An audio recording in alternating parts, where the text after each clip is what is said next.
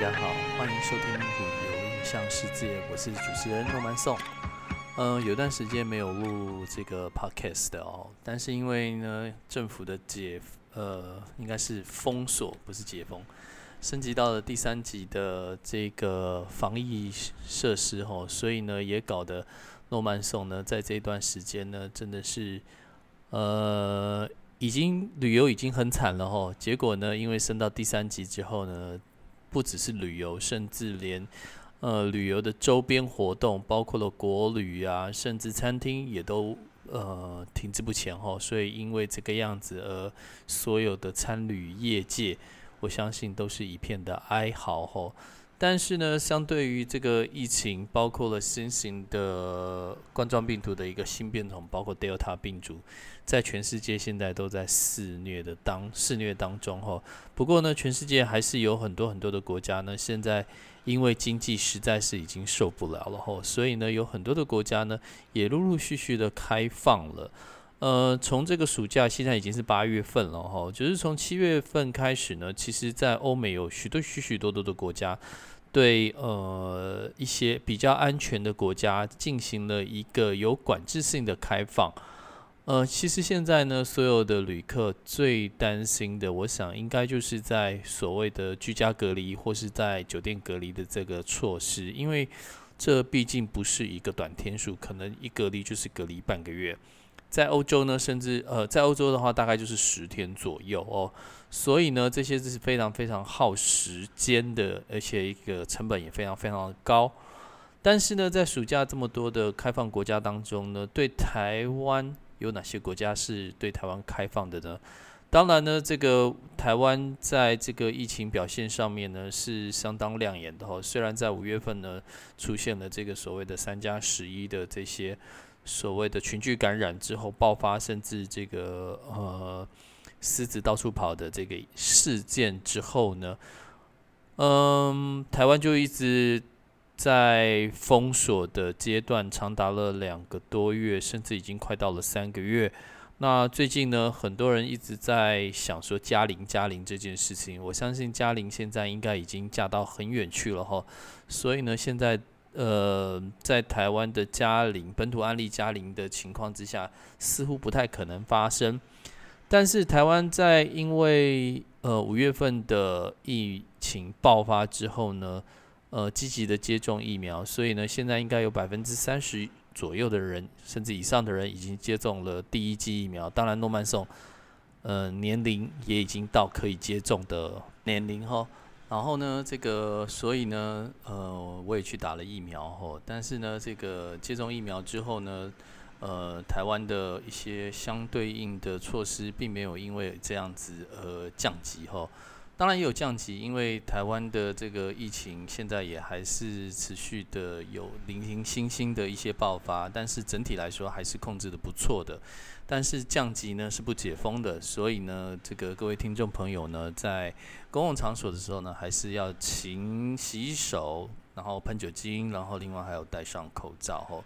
那今天的议题呢，就是说，呃。在全世界已经注射了那么多的疫苗的情况之下，还有 D Delta 病毒这个变异病毒的肆虐之下，有哪些国家呢是对台湾所开放的哦？那基本上呢，这个美国一直持续来说都是对台湾所开放的哦，不管是你有没有接种疫苗。不过在航空公司的规定要求下，是你在呃起飞前的七十二小时。左右哦，以内后你一定要去检验你的 PCR 阴性的检测，这样你才能可以入境这个美国。因为现在呢，有非常非常多的人呢。趁着这个暑假的期间呢，都飞往了这个美国后去施打疫苗，因为呢，这个美国施打疫苗呢非常非常方便，而且它是不用钱的哈，甚至在呃洛杉矶机场呢内部呢就有三个可以打交生疫苗的一个地方哈。那美国包括了这个好事多或是这个大型的沃尔玛等等的这些 supermarket。哦，大型的这超级市场内的一些医疗单位呢，也都有免费帮这个消费者注射的地方。所以现在有很多很多，全世界有很多像中南美洲的国家、亚洲的国家的一些，还有泰国啊等等，都会飞往美国呢去接种这样子的疫苗吼，因为他们的疫苗真的是多到溢出来了吼，不像台湾一样，现在又有疫苗荒。所以呢，这个我们施打的速度呢，相对来说可能在之后呢也会被。呃，拖累后会变慢一点点吼。那这个台湾相对跟台湾开放的国家呢，还有除了美国之外呢，还有就是欧洲。那欧洲呢，这个一直对台湾其实还算蛮友好的啦吼，包括了整个欧盟，在六月底的时候呢，就建议欧盟所有的国家呢，可以对台湾呃开放。那所以呢，台湾现在呢，在欧洲国家呢，你只要有一些基本的像 PCR 检测，你就可以进入欧盟国家，而不需要十四天的隔离哦。当然，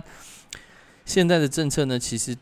呃，在海外就是在国外呢，对台湾来讲都相对友善，只是呢，台湾对这个国外接种疫苗的人是相对不友善的吼。呃，连对自己国家的百姓也是一样，因为。不管是你有没有完整的接种疫苗，你在回国的时候，你都必须要十四天的隔离。那一本是之前的旅游泡泡跟博流的旅游泡泡后，这件事情呢，也现在当然已经吹不起来了，已经泡沫化了吼。呃，那也是一样吼，就是说在国在 CDC 台湾中央疫情管制中心的现在的指令之下，是完全连旅游泡泡也都是禁止的吼。所以呢，就算 even 这个国外对台湾来说是开放的，但是呢，台湾对全世界却是封锁的。这也是为什么之前像这个彭博社啊，或是很多的一些外国呃的一些指标性的这些调查单位呢，都把台湾的这个疫情指标还有这个进步化都列为敬陪末座后，就倒数几名后，就是台湾不会因为疫苗的。这个因呃因为疫情的因素哈，而把这个就是封锁了国门哈，这个是对经济上面的一个非常非常大的一个严重的影响哈。当然对旅游业界来讲更是如此哦。那所以呢，欧洲国家呢对台湾现在基本上都是这个开放的，只是还是呢要说明一下哈，这个呃台湾对别人呃对别人还是实施封锁的一个状态。那虽然这个欧洲国家呢，呃，对台湾来说是呃放宽的哦，那可是呢，呃，入境欧洲的方式有哪些哈？你都还是要一些有一些注意的事项哈。像你必须要注射呃两剂的疫苗，这当然是保护自己，也是保护欧洲人啊。但是在欧盟呢，其实台湾人是不用注射疫苗也是可以进去的哦，但是你必须要在。最好了，我是建议各位是四十八小时到达该国的时间，四十八小时之前你要去做一个 PCR 的检测。虽然很多国家是说七十二小时，但是也有国家是要四十八小时，所以我会建议你是四十八小时，这个要做一次 PCR 的阴性检测。那你只要拿着这个 PCR 的阴性检测证明呢，不管是纸本或是数位的哦，数位的资料。或是一些应用程式，可以证明你这些这个呃检验的阴性检验的证明是来自于官方的，那你就可以大拉拉的进入欧盟国家，而不需要再隔离十四天或者十天以上哦。那当然可能这个个别的检查，这就不在这个呃限制之内哈。所以有时候如果你进入我这个。呃，该国的时候呢，在欧洲国家的时候，欧洲国家的政府忽然说要叫你提出一些什么证明，或是要叫你再做一次呃检测，那都是合法的哦，也都是无可厚非的，因为他不一定认可你的官方资料，所以呢，这个你还是要注意一下，甚至他有可能还是一样需要让你隔离十四天，但基本上呢，这一个就台湾人来讲是应该是不会遇到这样子的状况了，因为这已经是。欧洲、欧盟各国下来的一个呃规则了哈，已经是一个政策措施了哈。所以呢，各位你去欧盟的时候，欧洲国家的时候，大概要注注意的就是，至少在四十八小时之内呢，你要就就是你坐飞机四十八小时之内到达该国的时候，你要提出这个 PCR 阴性的检测，或是在当地你做快筛阴性。要不然你如果都提不出这些东西的话呢，你可能还是会被强制隔离十四天，或是在做在当地再做一个 PCR 的一个检测吼，所以这个你就需要注意一下。当然呢，欧洲的疫苗呢，到底它允许了哪些的疫苗吼，可以让呃这个全世界的国家都可以入境？目前呢，欧盟正式认可的只有四款疫苗哈，这四款呢。各位你要听清楚吼，这个四款疫苗其实是有一点点 tricky 的吼。当然，其中的三款我们我们都是大大部分的人认知就是这个比较正常的，就是 B N T、蒙 n 娜还有交生这个疫苗。那 A Z 疫苗呢？这个呃牛津 A Z 阿阿兹利康这个疫苗呢，在欧盟的认定当中，它是目前只认定这个欧盟。产的 A Z 疫苗，各位你要听清楚，是欧盟产的 A Z 疫苗，因为 A Z 疫苗在呃在英国、在荷兰、在比利时、在意大利都有这个英国授权到这些药厂商去制造，所以呢，在欧盟国家的 A 制造的 A Z 疫苗是被认可的。那如果是在欧盟之外的 A Z 疫苗认不认可这个问题就有点点头痛哦，因为呢，像澳大利亚，欧盟国家是不承认澳大利亚的 A Z 疫苗，韩国 S K 的 A Z 疫苗也是不被承认的，日本的 A Z 疫苗在欧洲也是不被承认的，泰国的 A Z 疫苗也是不承认的。现在目前唯一被可能被欧盟几个国家承认的 A Z 疫苗是海外的，只有来自于印度血清实验所。哦，这个 A Z 疫苗是被承认的哦。所以呢，在欧盟呢，现在呢，很多很多的这个 A Z 疫苗其实并不被认可。所以台湾打的这个日本的 A Z 疫苗，或是我们自己从 COVAX 买过来的 A Z 疫苗，是不是被认可？这个其实是有一点点灰色地带的哦。所以呢，这个反正因为现在 A A Z 疫苗台湾比较多哈，所以其实这个不管是打 A Z 或是莫德纳的，呃莫德纳比较没有这个问题嘛。那 A Z 的疫苗呢，可能会存在像现在这种窘境哈。虽然你已经打了疫苗，但是不知道欧盟的 E M A 就是 E M A 就是药品管理局是否认可说全世界的 A Z 疫苗都可以入境所谓的欧洲哦。这一点是被。还没被证实的哦，所以是被怀疑的，这是一件比较麻烦的事情。那现在欧洲呢也承认混打，所以你第一剂 A 打 A Z，第二剂打莫德纳或是 B N T，这些在欧盟也是被认可的哈。因为欧盟其实现在也已经开始在混打哦，甚至在打第三剂。所以呢，这个基本上呢，你要去欧洲的话，这个四款疫苗其实是 O K 的，只是 A Z 现在就是有这样子的一个模糊地带。因为呢，欧洲药品管理局跟所谓的 WHO 的这个世界卫生组织所认可的疫苗，当然有重叠，包括了这个呃这个 BNT、莫德纳还有交生，这是被认可的。另外呢，在中国大陆的国药跟科兴在 WHO 是被认可的，可是，在 EMA 在欧洲管理局是不被认可的哦。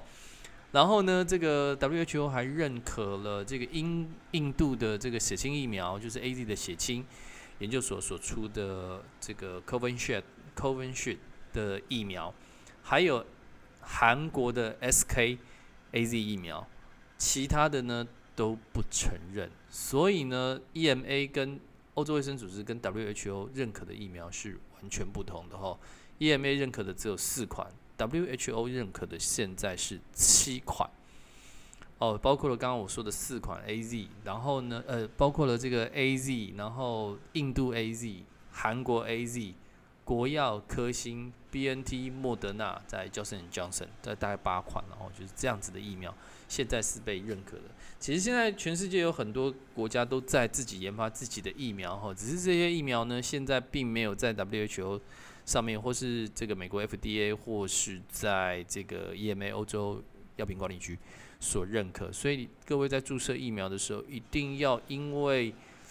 就是你自己可能要需要了解，说你是不是因为你打了这个疫苗，你就可以出国哈。就像国产的高端或是联雅，你打了但是在国外并不认可，就像美国也不认可 A Z 疫苗是正常的疫苗，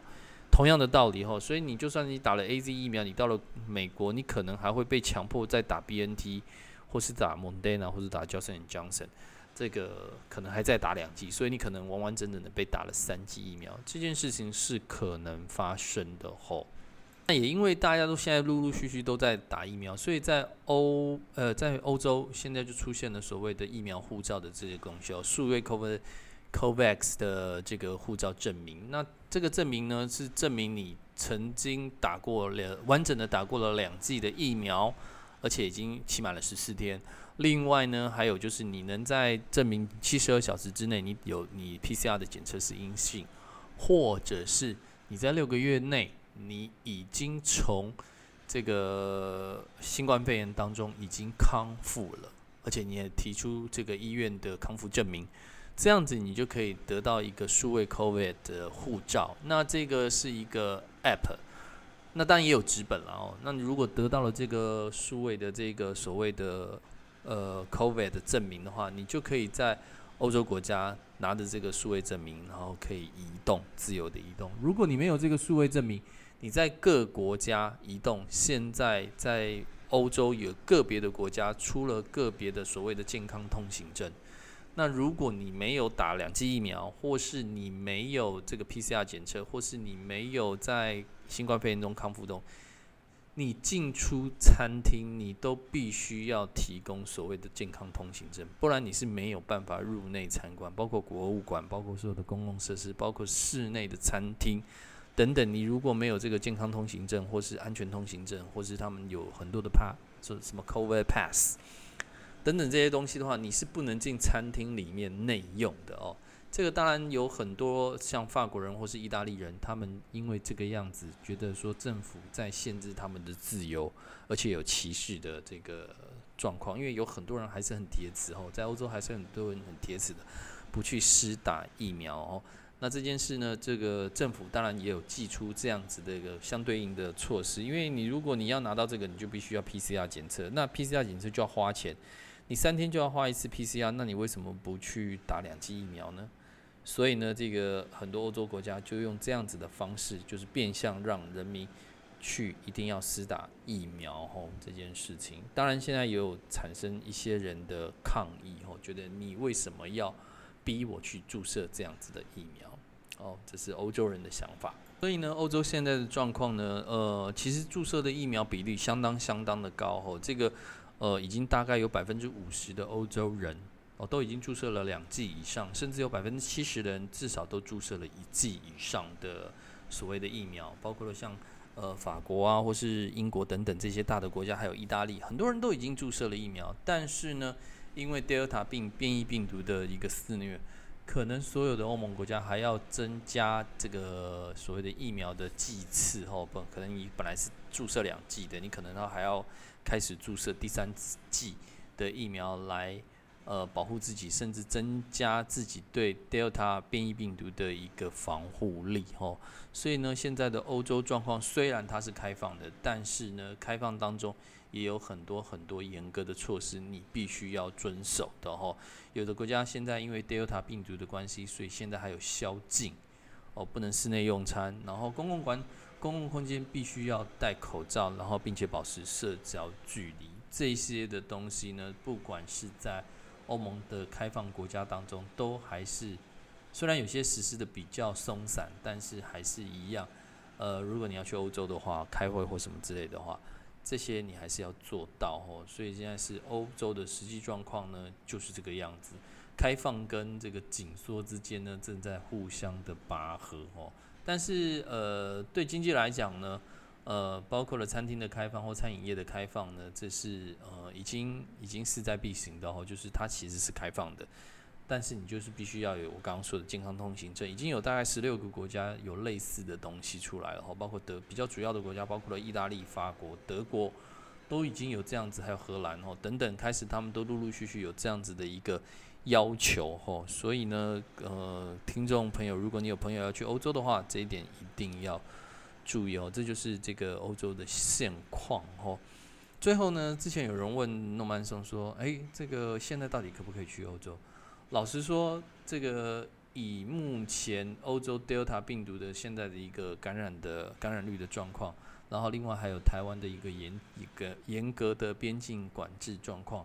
说实在的，现在并不适合前往欧洲哈。那嗯，各位可能会问，到底什么时候才可以完全的解封？老实说，这个诺曼松也不是神仙啊。但是就业界来讲，就是就旅游业界来讲，其实已经开始有人准备明年的第一季的所谓的产品上架哈。但是呃，这可能可能还是要看欧洲自己控制疫情的状况，因为毕竟不这不是一天两天可以完成的事情哦。所以呢。呃，目以目前这样的状况，我不建议各位前往欧洲哦。所以呢，各各位呃，你对欧洲还有什么样子的一个想法？还有疫情上面有什么想要知道的呢？呃，你都可以在我的 p o c k e t 上面留言，我们可以做一些讨论。那今天也很感谢各位听这个旅游印象世界，我们下周同一时间再见拜拜。